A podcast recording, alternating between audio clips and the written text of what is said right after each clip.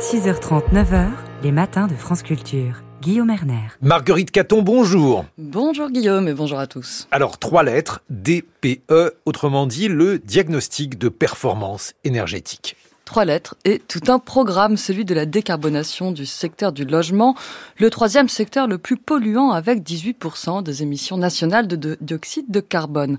Un secteur dont la transition est donc urgente et stratégique pour laquelle on avait construit un outil, le DPE, le diagnostic de performance énergétique, le Nutri-Score du logement.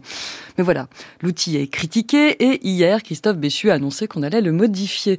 Quelles sont les clés de la rénovation énergétique et le DPE est-il un outil utile? Voilà les questions auxquelles vous allez répondre. Lucas Vivier, bonjour. Bonjour.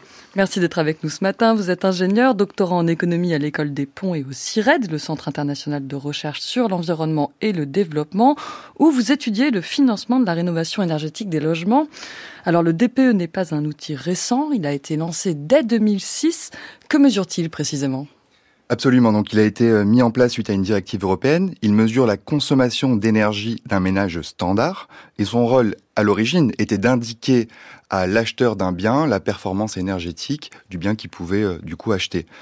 Et c'était euh, pour lutter contre le fait que un propriétaire qui faisait des travaux chez lui ne pouvait pas forcément bien valoriser lors de sa vente de son bien ses travaux de rénovation et ça avait tendance du coup à être une barrière à la rénovation énergétique. Et en 2021, on en fait une réforme. Absolument, et même on en a fait des réformes tout au long euh, depuis euh, depuis sa création en 2006. Et ces réformes, on en fait un instrument central. Aujourd'hui, la plupart des aides sont alignées sur ce DPE, et la plus importante, hein, l'interdiction de location euh, pour les passoires thermiques, finalement se base sur ce critère d'indécence. Donc à la base, un instrument qui était seulement là pour de l'information sur les marchés immobiliers est devenu un pilier euh, de la politique euh, française de rénovation énergétique. Un autre point aussi, c'est que c'est aussi un outil d'observation qui va permettre aux chercheurs et aux centres d'observation d'évaluer l'évolution de la performance du stock de logements. Qu'est-ce qui est critiqué du coup dans ce DPE, dans le calcul de ce diagnostic de performance énergétique? Donc il est, euh, les critiques s'articulent sur deux volets. Le premier, ça va être la fiabilité.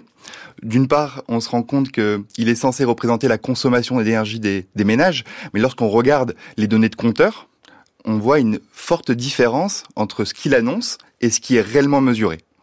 Comment vous, je comprends pas. Comment vous l'expliquez On l'explique parce que les modèles de calcul ne prennent pas bien en compte le comportement des ménages. Combien de vacances ils vont prendre Est-ce qu'ils se chauffent euh, euh, pendant les mêmes plages horaires, mais aussi, par exemple, l'effet des prix de l'énergie.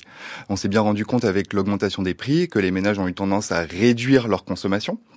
Et ça, c'est des choses que d'un modèle de calcul purement thermique et d'ingénieur n'arrive pas très bien à représenter peu fiable et tout particulièrement pour les petites surfaces aussi, je crois, Lucas Vivier. Donc tout à fait. Donc c'est la mesure hein, qui est mise en place, c'est que par exemple, prenons l'eau chaude. L'eau chaude a une part euh, très importante dans un logement de petite surface par rapport à un logement de grande surface, donc elle va tendance à pénaliser ces petits logements. Pour autant, on ne peut pas dire qu'ils sont moins bien performants, moins bien isolés. Donc en effet, c'était un biais et on voyait qu'il y avait une surreprésentation des passoires thermiques dans ces logements de petite surface. Aussi, je, me permets, hein, une, autre critique forte euh, du DPE était euh, qu'il y avait une très grande variabilité entre plusieurs diagnostiqueurs. Il y avait donc des tests de consommateurs qui étaient réalisés et disaient mais en fait cette étiquette euh, elle représente rien puisque il suffit pour moi de changer de diagnostiqueur pour avoir une meilleure lettre. Comment ça on l'explique? Pas de formation commune, pas de protocole commun? Il y avait euh, une, un logiciel avec une flexibilité assez forte qui permettait d'avoir, euh, selon les appréciations des diagnostiqueurs, des, des étiquettes différentes. Et à cela, à se rajouter qu'on aurait on pourrait imaginer certains conflits d'intérêts conflit.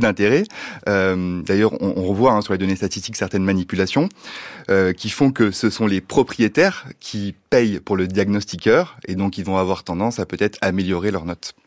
Et c'est ainsi que Christophe Béchu a annoncé qu'un nouveau mode de calcul allait entrer en vigueur dans la semaine avec, pour conséquence, dit-il, prévoit-il, la sortie de 140 000 petites surfaces des catégories F et G des passoires énergétiques.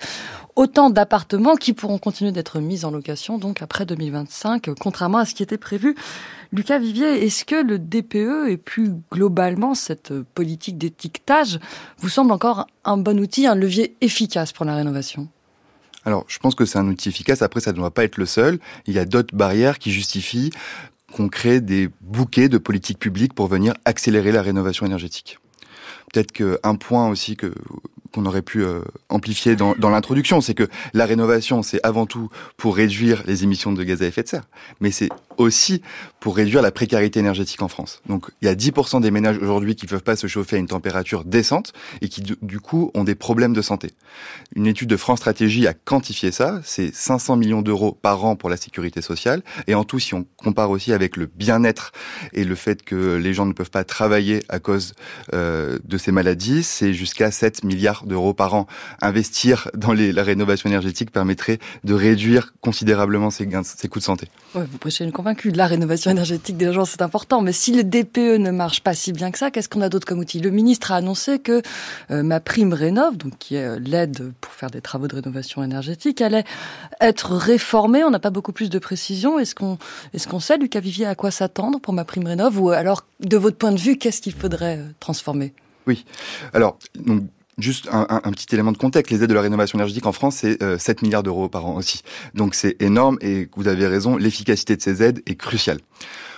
En fait, on a peu de données de données statistiques qui nous permet d'évaluer rigoureusement, de manière économétrique, l'efficacité des aides. Et en fait, c'est quand même assez assez crucial de savoir si nos aides fonctionnent ou pas.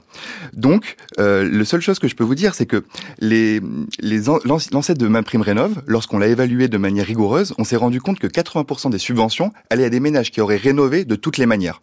Donc en fait, les subventions étaient à ce moment-là pas un élément déclencheur.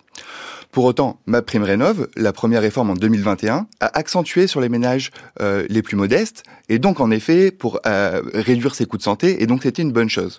Aujourd'hui, la réforme de 2024, donc avant les annonces de, de, de Béchu, euh, euh, avait euh, pour objectif de d'aller vers de la performance globale, de la c'est-à-dire arrêter ce monogeste. On parle souvent de 700 000 rénovations par, par an, mais en fait c'est 700 000 gestes de rénovation par an, et de venir accentuer des rénovations profondes qui allaient réellement avoir des gains de santé pour les ménages et aussi des réductions de gaz à effet de serre et de consommation.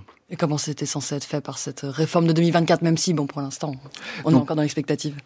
Alors cette, réforme, donc, donc il y a une première réforme qui est, passée, hein, dans laquelle on a l'évolution des barèmes de ma prime rénov, et c'est au lieu de vous voulez rénover, vous êtes dans une passoire thermique, vous n'avez plus le droit en général à une aide pour l'isolation de vos murs, vous devez entreprendre une rénovation complète de vos logements pour avoir ces aides. D'accord, donc je prends des aides plus ciblées vers les ménages précaires et en même temps des aides qui poussent à des travaux globaux parce qu'en fait sinon on laisse des ponts thermiques et c'est pas très efficace. Exactement. Merci beaucoup Lucas Vivier, je rappelle que vous êtes ingénieur et doctorant en économie. Merci.